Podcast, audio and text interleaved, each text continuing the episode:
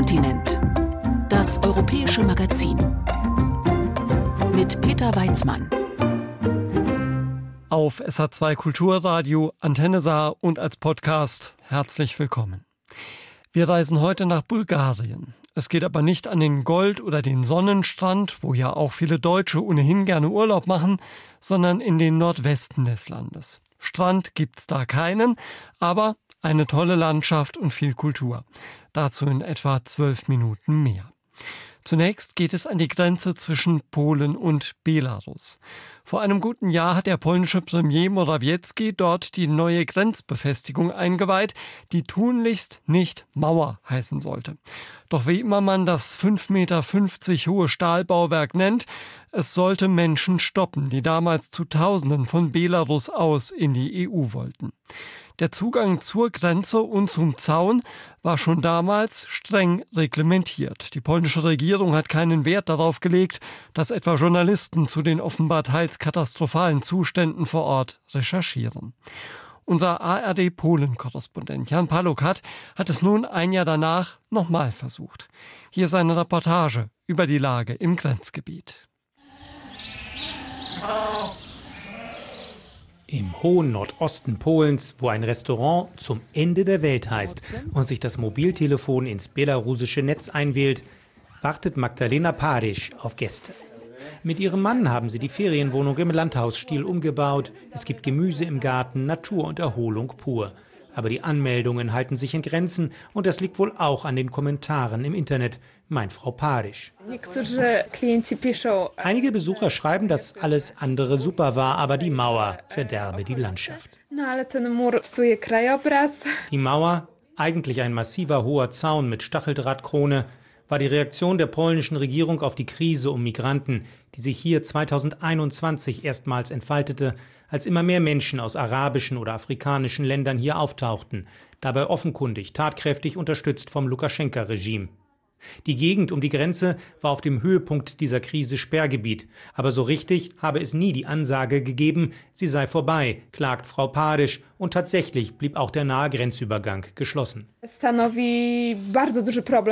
Das ist ein großes Problem für die Menschen hier, denn viele hatten ihre Geschäfte auf den Grenzverkehr abgestellt und niemand stellte ihnen jetzt Entschädigung in Aussicht. Alle sind pleite gegangen, die Bars und Restaurants, kleine Geschäfte, Wechselstuben, Touristikbüros.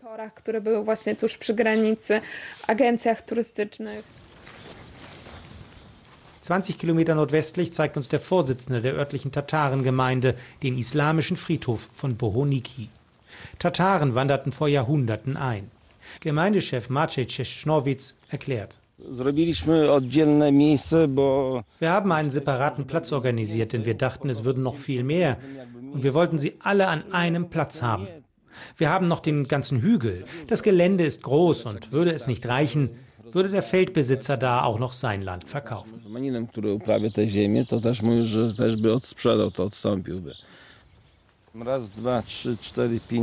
Der Chef der muslimischen Gemeinde zählt die Gräber. Sieben. Ich dachte, es wären acht. Die mit etwas Erde aufgehäuften Gräber sind schlicht und ordentlich. Es liegen Gebinde künstlicher Blumen darauf. Ahmad al-Hassan, Siddiq Musa Hamid Aisa, Ruhe in Frieden steht auf Polnisch darunter. Diese Menschen wollten in ein besseres Leben fliehen. Sie ahnten nicht, dass sie auf polnischem Boden bestattet werden würden. Lukaschenka hat sie betrogen. NN steht auf einem Stein, unbekannt. Bei der Beschau der Leichen konnte man feststellen, dass es ein Muslim war. Und der da ist ertrunken im Fluss. Die Belarusen haben ihm wohl eine Waffe über den Kopf gezogen. Am Anfang habe es sehr viel Medienrummel gegeben, bei den späteren Beisetzungen schon nicht mehr. Zwei der sieben Gräber sind relativ frisch, sie wurden nach offizieller Eröffnung der Grenzmauer ausgehoben. Niemand weiß genau, wie viele Leichen da draußen im Grenzgebiet noch auf ihre Bestattung warten. Manche werden in den Sümpfen wohl nie gefunden. Gerade dieser Tage entdeckten Arbeiterinnen zwei Leichen mit arabischen Pässen in einem Fluss im Urwald Białowieża. Die Behörden vermuten, sie lagen seit Herbst oder Winter da. Der Muslim Szeschnowitz sagt aber auch, Gäbe es keine Mauer und es kämen wieder Tausende durch, was würde passieren? Wir wollen nicht in Unruhe leben, wie man jetzt in Deutschland oder Frankreich lebt. Ich bin dagegen, Migranten in Polen aufzunehmen. Aber wenn sie schon mal hier sind, helfen wir natürlich. Sicher und ruhig sei es jetzt im Schatten des Grenzzaunes wieder geworden, betont er. Ruhig? In der Kleinstadt Krinki, direkt an der Grenze, verfinstert sich die Miene der Buchhändlerin Marta Kurgenetz, als sie das Zitat hört. Ihre Augen werden rot und feucht, Zornesfalten sichtbar. Tak, świetnie działa, świetnie działa. Ja, die Mauer funktioniert bestens. Mein Mann zum Beispiel, der bei der Freiwilligen Feuerwehr arbeitet, hat vor einem Monat eine Leiche aus dem Fluss gezogen, die dort seit zwei Monaten lag. Das war alles sehr ruhig. Man musste den Rucksack abschneiden. Er hatte keine Hände und Füße mehr. Mein Mann sah noch zwei andere Leichen, aber die lagen schon auf belarussischer Seite. Wir wissen nicht, wie viele da liegen. Diejenigen, denen es gelingt, über die Grenze zu kommen, fahren umstandslos weiter in den Westen Europas, denn hier würden sie deportiert oder in geschlossenen Unterkünften landen, deren Standards miserabel sind. Also ja, es ist ruhig, denn Leichen machen keinen Lärm. Hałasują. Ihr zufolge hat die Grenzbefestigung vor allem den Effekt, dass Menschen es nicht mehr auf eigene Faust versuchen, sondern sich noch mehr in die Hände von Menschenhändlern begeben, immer gefährlichere Routen wählen. Wir werden nicht wissen, wen wir haben, wie viele es sind. Der Menschenhandel wird blühen. Keine Kontrolle, Menschen ohne Papiere. Das ist alles schrecklich. Wie aber kommen die Menschen nach ihren Beobachtungen überhaupt über die nun abgesicherte Grenze? Jak się da. Górą, dołem. Wie nur eben möglich oberhalb, unterhalb der Mauer. Wir wissen, dass es unterirdische Gänge gibt. Die Menschen klettern drüber, fallen runter, verletzen sich und sie ertrinken. Blick von der anderen Seite. Eine Polin, die im Nahen Osten lebt. Ihre Identität ist der Redaktion bekannt. Seit Jahren durchforstet sie Telegram-Kanäle im Internet, auf denen sich Schleuser und Migranten verabreden. Häufig taucht da die Meinung auf, es sei besser, über Russland, Belarus und Polen zu reisen. Weniger Grenzen. Manche empfehlen aber auch die Balkanroute, die ebenfalls stark frequentiert ist. Aber aus meiner oberflächlichen Sicht heraus kann ich sagen, dass die Route Belarus-Polen als nicht sehr gefährlich angesehen wird. Ganz bestimmt nicht empfohlen wird das Meer, das als sehr riskant bewertet wird. Und welche Rolle spielt die Mauer in Polen, die Grenzbefestigung, wie das elektronisch überwachte Bauwerk heißt? Sie wurde schon bemerkt, als der Bau beschlossen wurde. Der Baufortschritt wurde beobachtet. Die Mauer wird also gezeigt, aber eher als Herausforderung für die Schlepper, die behaupten, dass sie wissen, wie das zu lösen ist. Sie zeigen auch wie. Es gibt zum Beispiel das Angebot 5000 Dollar für ein Loch in der Mauer. Es gibt Filme, die zeigen, wie dieses Loch gemacht wird. Es gibt unterirdische Gänge, Leitern, solche Angebote. Und auch beunruhigende Einträge. Es gehe ohne das alles, denn alles sei arrangiert. Aber es kann natürlich auch sein, dass die Organisatoren einfach lügen und die Situation besser darstellen, als sie ist. Und die Toten im Grenzraum? Der Friedhof von Bohuniki? Die Leichen im Fluss? Wirkt das nicht abschreckend? Ich habe in Hunderten, wenn nicht Tausenden Einträgen, die ich durchforstet habe, nicht einmal gesehen, dass jemand von Angst geschrieben hätte oder dass man abraten sollte, weil es gefährlich ist. Vom Winter wird abgeraten. Sie sind sich der Gefahren bewusst, aber in Ländern wie dem Irak ist die Schwelle der Sicherheit viel niedriger. Sie brauchen viel weniger, um sich sicher zu fühlen, als in den europäischen Gesellschaften.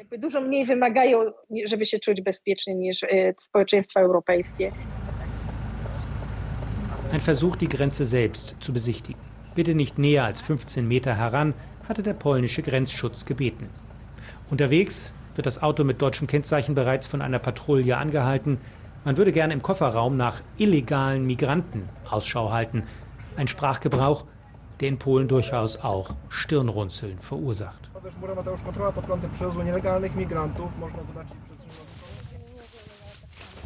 Später stapfen wir über ein abgemähtes Feld, uns führt eine Aktivistin einer örtlichen Flüchtlingsinitiative. Vor allem nachts werden die Frauen zu Hilfe gerufen von Menschen, die sich auf dem Weg nach Westeuropa verirrt haben oder sonst wie in Not geraten sind. Nach Angaben der Grupa Granica Deutsch-Grenzgruppe gab es seit Jahresbeginn bereits über 4600 solcher Hilferufe. Wir wollen sehen, wo die Grenzmauer aufhört und der Fluss beginnt. Viele Anwohner glauben, dass seit dem Bau der Sperrenlage nun vermehrt dieser Weg angesteuert wird. Schon von weitem sieht man versetzt ausgerollte Bahnen aus NATO-Draht, dahinter muss der Fluss sein. Auf einem Nachbarfeld ist ein Scheinwerfer am hohen Mast aufgestellt, wie man ihn aus Fußballstadien kennt. Weiter grenzaufwärts sieht man das olivgrüne Zelt eines mobilen Armeepostens und polnische Soldaten, die uns bereits mit Ferngläsern beobachten. Auf der belarussischen Seite scheint alles ruhig. Wenige Minuten später auf einem Feldweg stehen zwei vermummte und mit Maschinenpistolen bewaffnete Soldaten vor uns. Stehen bleiben, ruft einer. Sie fragen, was wir wollen. Dann erkundigt sich der Soldat, der sich Wilk, Wolf nennt, per Sprechfunk, was er tun soll.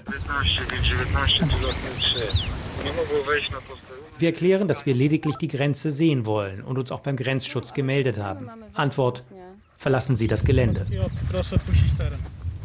Wir fragen, auf welcher Grundlage das geschieht.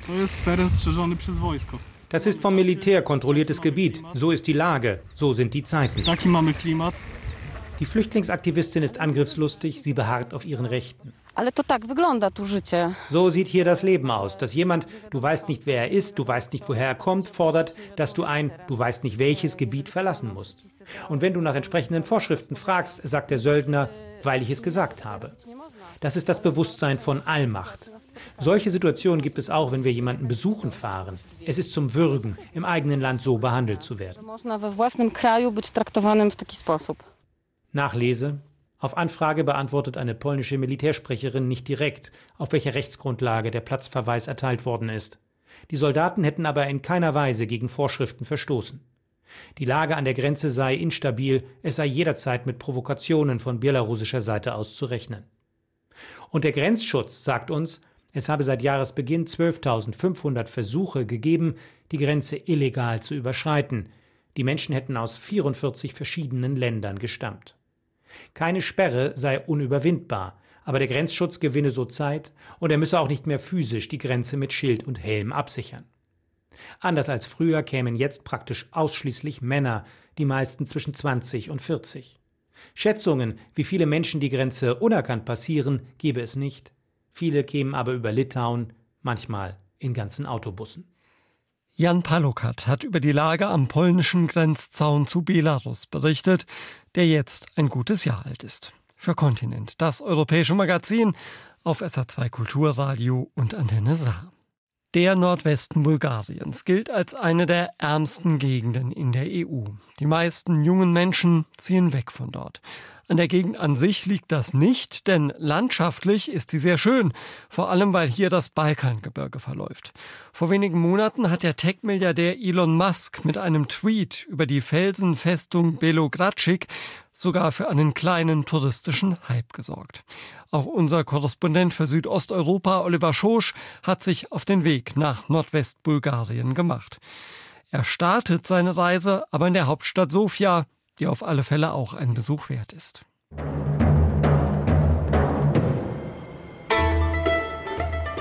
Wenn man vom Flughafen Sofia mit der U-Bahn in die Innenstadt fährt, dann kommt man am U-Bahnhof Serdika an. Hier spürt man sofort, wir sind in einer der ältesten Städte Europas. Wobei das, was wir im U-Bahnhof und auf dem Platz vor dem Bahnhof sehen, das ist noch gar nicht mal das Älteste. Es sind Ausgrabungen und Mauerreste aus der Römerzeit, knapp 2000 Jahre alt. In Sofia gab es aber auch Funde aus der Steinzeit, die etwa 8000 Jahre alt sind. Ich bin mit meiner ARD-Kollegin Ekaterina Popova unterwegs. Sie lebt in Sofia und hat unsere Bulgarien-Rundreise geplant. In Sofia hat sie uns eine Stadtführerin organisiert, die gut Deutsch spricht. Manuela Dimitrova hat als Kind in der Schweiz gelebt und in München studiert. Jetzt hat sie in Sofia ihre eigene Reiseagentur. Wir stehen mit ihr auf einem terrassenartigen Vorplatz vor dem U-Bahnhof Serdika, direkt unter der Hauptverkehrsstraße. Der Platz ist eine Art Freilichtmuseum, wo jeder U-Bahn-Besucher einfach durchlaufen kann. Optisch erinnert er ein bisschen an das Forum Romanum, den antiken Marktplatz in Rom. Denn hier gibt es auch antike Mauerreste zu sehen, von der Stadt Serdika. So hieß Sofia zur Römerzeit und so heißt jetzt der U-Bahnhof. Manuela Dimitrova zeigt uns einen Weg zwischen den alten Steinmauern. Das ist das Cardo Maximus, Hauptstraße von Serdika, die das Nordtor mit dem Südtor verbunden hat. Und sehr viele der Steine, auf denen wir jetzt gerade laufen werden, sind die Originalsteine, die vor ja, 2000 Jahren hier gelegt wurden. Jetzt sind wir offiziell im Stadtzentrum von Serdika. Morika. Serdica war einst eine blühende Römerstadt mit Marktplatz, Tempel, Theater, Bad und Münzhof.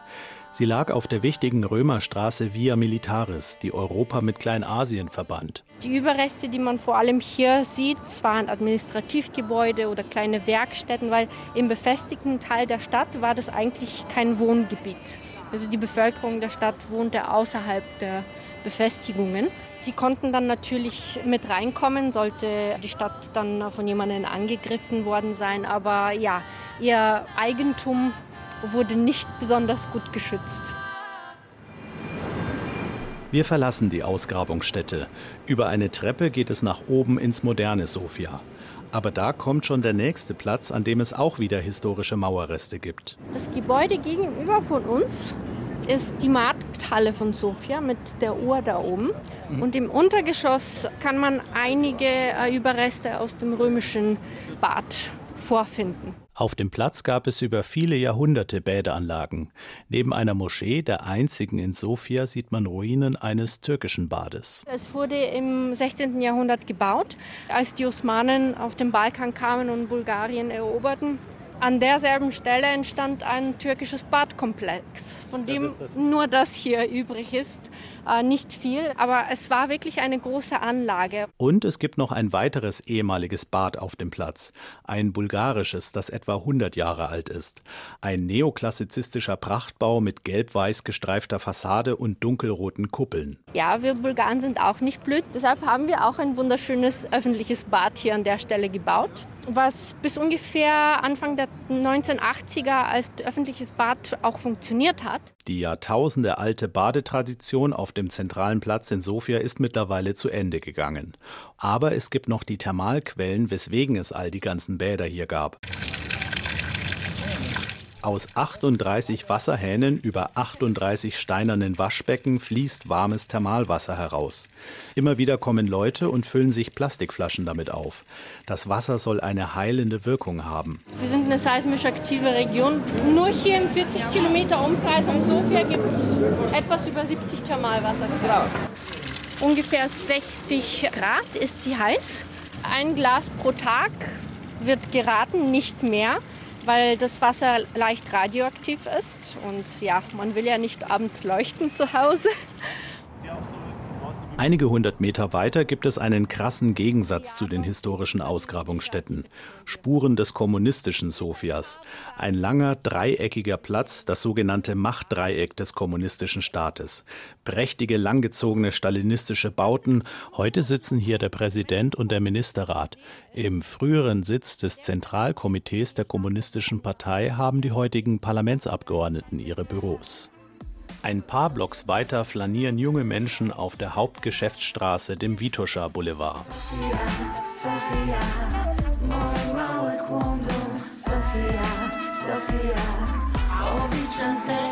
Warum heißt Sofia eigentlich Sofia? Die Antwort findet man, wenn man einen knappen Kilometer in Richtung Osten läuft. Es geht leicht bergan. Hier steht eine alte rote Backsteinkirche. Hier haben wir die Basilika der Heiligen Sophia, ist die Namensgeberin unserer Stadt. Und wir haben ja vor kurzem das römische Stadtzentrum durch das Osttor verlassen und sind leicht hochgelaufen auf einem Hügel. Wir befinden uns momentan auf dem höchsten Platz in Sofia.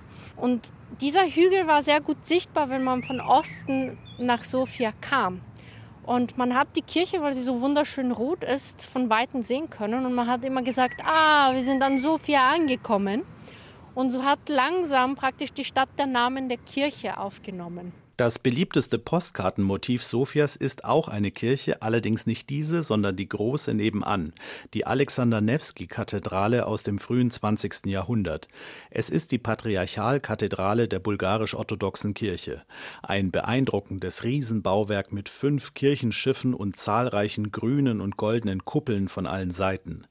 Doch von innen wollen wir uns eine andere Kirche mal näher ansehen. Wir fahren raus aus der Stadt. Egal wo man in Sofia entlangfährt, fast überall erhascht man einen Blick auf das beeindruckende Bergpanorama vor der Stadt. Bulgarien ist sehr bergig. Etwa ein Drittel des Landes besteht aus Gebirge und in Bulgarien gibt es die höchsten Gipfel des gesamten Balkans, knapp 3000 Meter hoch. Wir halten in Bojana, einem Vorort von Sofia, am Fuße des Vitosha-Gebirges. Die winzige Bojana Kirche aus braunem Backstein sieht von außen unscheinbar aus, aber im Inneren gibt es einen ganz besonderen Schatz mittelalterliche Wandfresken, die eine hohe kunsthistorische Bedeutung haben.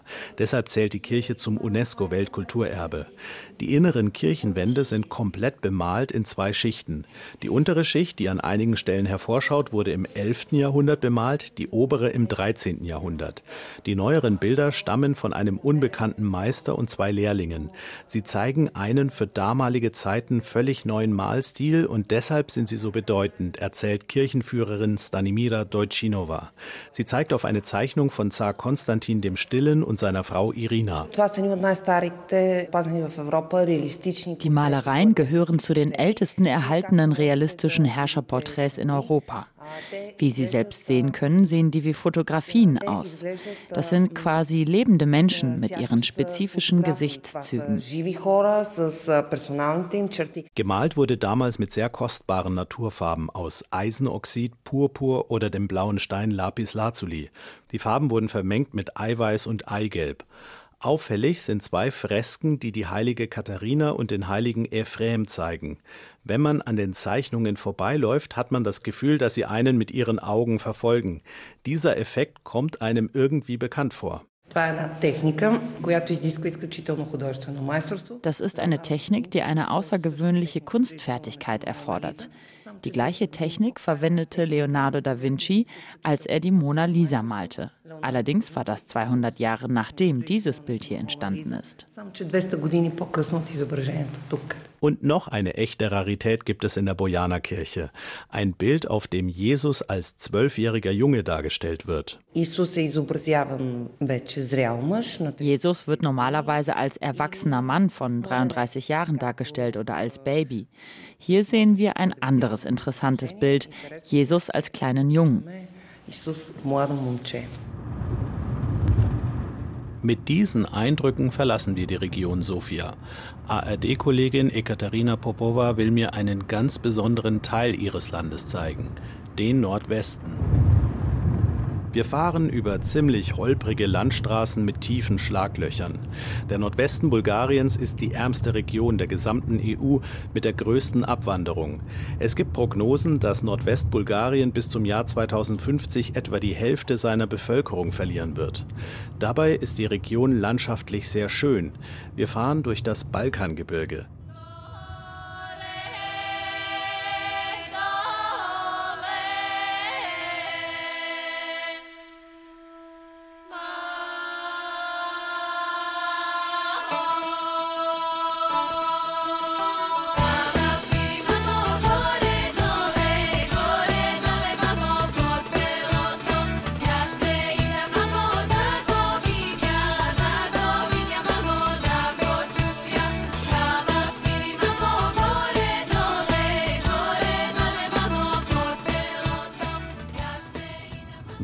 Drei Stunden kommen wir im 6000 Einwohnerstädtchen Belogradschik an. Die Stadt bietet ein echtes Naturspektakel. Am Stadtrand gibt es mehrere Berge mit steilen Klippen, dahinter erstreckt sich eine beeindruckende Felsenlandschaft. Auf einem Hügel stehen einige Felsen dicht beieinander, sie sehen aus wie kleine Türme und bilden eine Art steinerne Burg. Eingerahmt ist das Ganze durch eine steinerne Mauer, die allerdings von Menschenhand gebaut wurde. Vor dem Eingangstor zur Felsenfestung Belogradschik gibt es einen Parkplatz und Kioske mit Souveniren. Touristenführerin Albena Dragčieva erzählt, dass die Festung viele Jahrhunderte lang zur Verteidigung genutzt wurde. Tief unter der Erde haben sie zwei bis dreimal mehr als in Pompeji authentisch erhaltene römische Herrschergebäude. Da müsste man eine Menge Geld zusammenlegen, um das alles auszugraben. Nach den Römern nutzten später auch die Osmanen diese Festung. Und die letzte Nutzung gab es im 19. Jahrhundert im bulgarisch-serbischen Krieg. Einmal bin ich hier mit einer Gruppe finnischer Touristen hochgelaufen und die sangen oben dann plötzlich ein Lied. Sie sagten, dass einige ihrer Vorfahren hier ihre Leben geopfert hätten im russisch-osmanischen Krieg für unsere Unabhängigkeit vom Osmanischen Reich.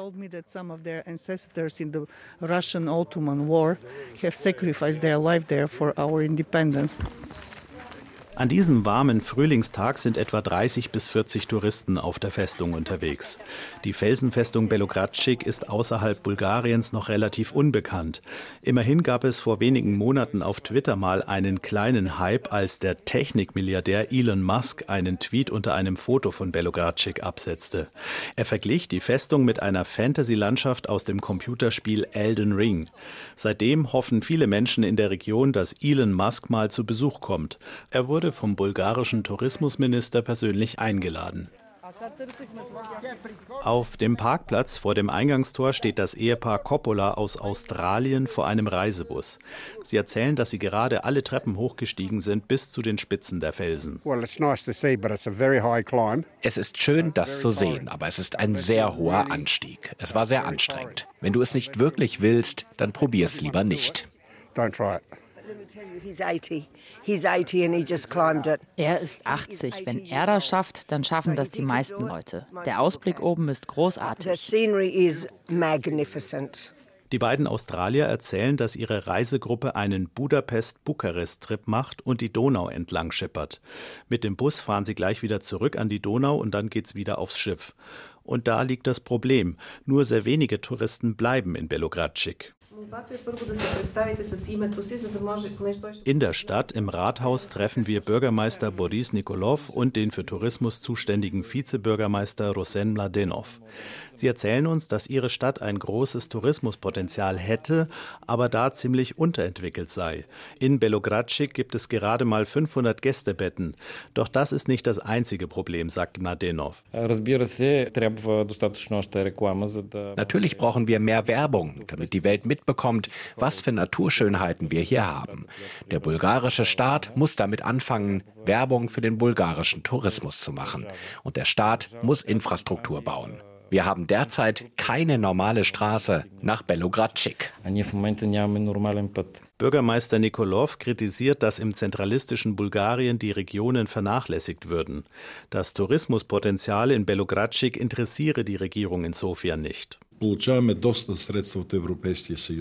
Wir bekommen viele Mittel von der Europäischen Union, aber nur der kleinste Teil ist für den Tourismus vorgesehen. Wir als Gemeinde haben die finanziellen Mittel dafür nicht. Wir können nur mit Mühe unsere Pflichtaufgaben erfüllen, im sozialen Bereich, in den Bereichen Sport und Infrastruktur. Wir wissen aber, wie gut sich der Tourismus in den letzten 30 Jahren in unseren Nachbarländern entwickelt hat, in der Türkei, in Griechenland. Dort hat der Staat diese Ergebnisse mit einer klaren und effektiven Tourismuspolitik erzielt. Leider haben wir hier so etwas nicht. Doch immerhin gibt es im August in Belogradschik ein echtes Highlight, das dafür sorgt, dass die Herbergen in der gesamten Region ausgebucht sind. Die Musiker der Oper in Sofia treten zwei Wochen lang auf der Felsenfestung auf. Ein Video aus dem letzten Jahr. Ein Opernfestival vor einer beeindruckenden Kulisse. Eine große Bühne direkt an der steinernen Wand vor den schroffen Felsentürmen. Im letzten Jahr gab es hier Verdis Nabucco zu sehen. In diesem Jahr stehen Medea, Madame Butterfly, Don Quixote und Carmina Burana auf dem Programm.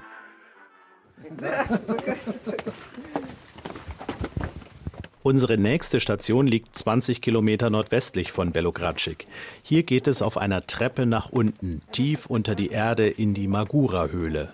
Es ist Bulgariens größte begehbare Höhle, rund zweieinhalb Kilometer lang. Sie wurde vor rund 15 Millionen Jahren gebildet durch Hochwasser, das die Felsen ausgehöhlt hat. Wir stehen am Ende der Treppe in einer riesigen unterirdischen Halle. Die weißen Kalkwände sind etwa 20 Meter hoch.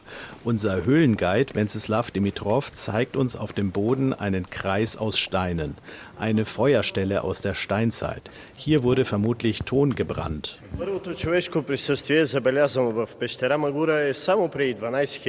Die ersten Menschen haben die Magura-Höhle vor 12.000 Jahren bewohnt. Das hier war das Höhlendorf. Hier gab es damals Häuser aus Holz. Sie bestanden aus einem Netz aus Holzstangen, das mit Lehm verputzt war. Die Menschen haben hier in der Höhle hauptsächlich im Winter gelebt. Denn hier war es wärmer als draußen, weil die Temperatur konstant bleibt. Einer von unserer Gruppe hat kurz den Besucherpfad verlassen und ist einen Schritt auf die Feuerstelle zugegangen. Sofort gibt es eine Ermahnung von Wenceslav Dimitrov, denn das ist eine ziemlich gefährliche Aktion. Ей, господине, да ви кажа нещо, по принцип е забранено. Ако не знаеш къде е да стъпиш, пропастта е 25 метра, ти си на втория етаж на пещерата. Hier, hier sind wir eigentlich im zweiten Stock der Höhle. Deswegen hat er ihn ermahnt, dass er nicht dort drauf treten darf, denn man weiß nicht, wo man runterstürzen kann. Die Tiefe ist 25 Meter. Lieber auf dem Weg bleiben, meint meine bulgarische ARD-Kollegin Ekaterina Popova. In der Höhle sind überall riesige Tropfsteine, Stalaktiten an der Decke und Stalagmiten am Boden. Unser Höhlenführer schlägt gegen einen schmalen Felsen, der von innen hohl ist und erzeugt dabei einen interessanten Sound.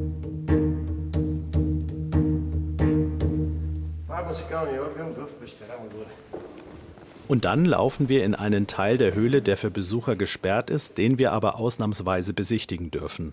Eine Fledermaus fliegt uns entgegen. An der Decke hängen Dutzende von ihnen und fiepen.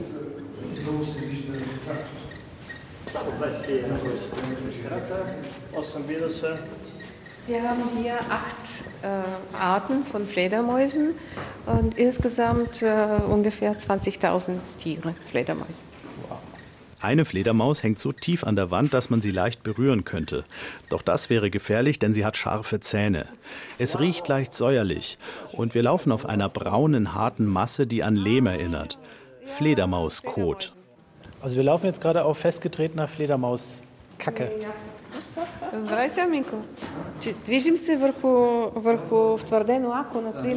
Und dann sind wir auch schon am Ziel. Wir sehen Wände mit Höhlenmalereien aus der Steinzeit, gemalt mit Fledermauskot. Sie dürften rund 12.000 Jahre alt sein.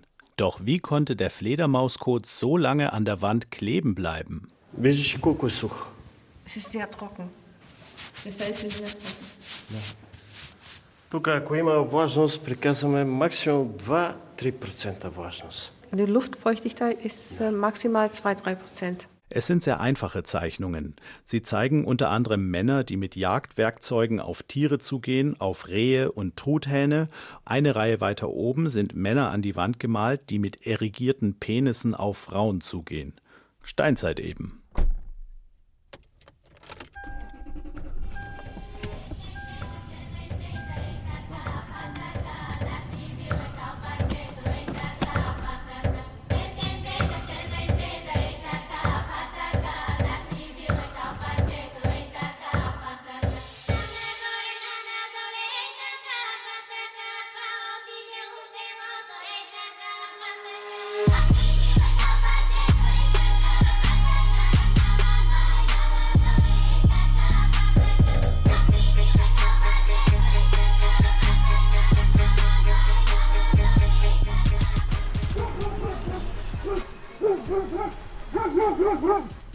Fahrt in das Dorf Stakivci hat 45 Minuten gedauert. Das Dorf sieht aus wie aus einem Märchenfilm. Es liegt in einem engen Tal zwischen saftig grünen Hügeln. Die vielen halb verfallenen, verwunschenen kleinen Häuser erinnern an Hexenhäuser. In der Mitte des Dorfes ein kleiner Bach. Der Ort hatte mal über 2600 Einwohner und jetzt hat er nur noch 100. Er wirkt wie ausgestorben. Nur an der größten Dorfstraße hört man ein Lachen aus einer kleinen Bierhalle. Die Männer, die sich hier betrinken, sind alle im Rentenalter. Draußen auf einer Bank sitzt der 80-jährige Tonko. Als wir ihn nach dem Leben im Dorf fragen, seufzt er und lacht gequält. Es gibt kaum noch junge Leute. Alle hier sind Rentner zwischen 70 und 80 Jahren. Ein Stück weiter unten gab es eine Fabrik, die Telefone hergestellt hat. Jetzt hat die zugemacht. Hier gibt es keine Arbeit. Was haben die jungen Leute hier noch zu suchen? Wir sind hier abgelegen. Nordwestbulgarien ist Provinz. Wir sind in der Gegend mit dem größten Bevölkerungsschwund in der EU. Im Nordwesten Bulgariens ist in den letzten zehn Jahren etwa ein Viertel der Bevölkerung abgewandert. Ein junger 36-jähriger Bulgare wohnt im Dorf. Seit kurzem. Der Spitzenkoch Philipp Sacharjew, bekannt aus Social Media und Fernsehreportagen. 18 Jahre lang ist er rund um den Globus gezogen, um sein Handwerk zu lernen. Dann war er Küchenchef im nördlichsten Restaurant der Welt, einem Sterne-Restaurant auf der norwegischen Insel Spitzbergen. Bergen. Im Dezember 2021 eröffnete er hier in Stakevci dann sein eigenes Gourmet-Restaurant Ona Fine Dining. Weil Philipp Sacharjew gerade einige Wochen lang im Ausland ist, erreichen wir ihn über das Internet, über WhatsApp. Er erzählt uns, warum er ausgerechnet nach Stakevci gekommen ist. It was spontaneous decision. Es war eine spontane Entscheidung. Ich hatte einen langen Urlaub, nachdem ich einen Burnout hatte. Mein Job als Küchenchef in einem Spitzenrestaurant auf Spitzbergen war extrem stressig. Und so war ich sechs Monate auf den Philippinen und in China. Und da war jemand hier in Starkevzi und hat mir Bilder von einem Grundstück gezeigt. Und da kam mir der Gedanke, ich will es haben und hier ein tolles Restaurant eröffnen. Meine Heimatstadt Wiedin ist nicht weit von hier, aber ich hätte nie gedacht, dass ich in ein Dorf gehen werde. Das Restaurant läuft gut, erzählt Philipp Saharjew. Allerdings ist das Konzept sehr speziell. Im Restaurant gibt es nur zwölf Plätze. Reservieren muss man Monate im Voraus und die neun Gänge-Menüs sind für den Durchschnittsbulgaren viel zu teuer. Es kommen zumeist junge, wohlhabende Leute aus größeren Städten und aus dem Ausland. Für die Dorfbewohner ist das eine völlig fremde Welt. Und irgendwie ist der Spitzenkoch mit vielen Dorfbewohnern auch noch nicht so wirklich warm geworden.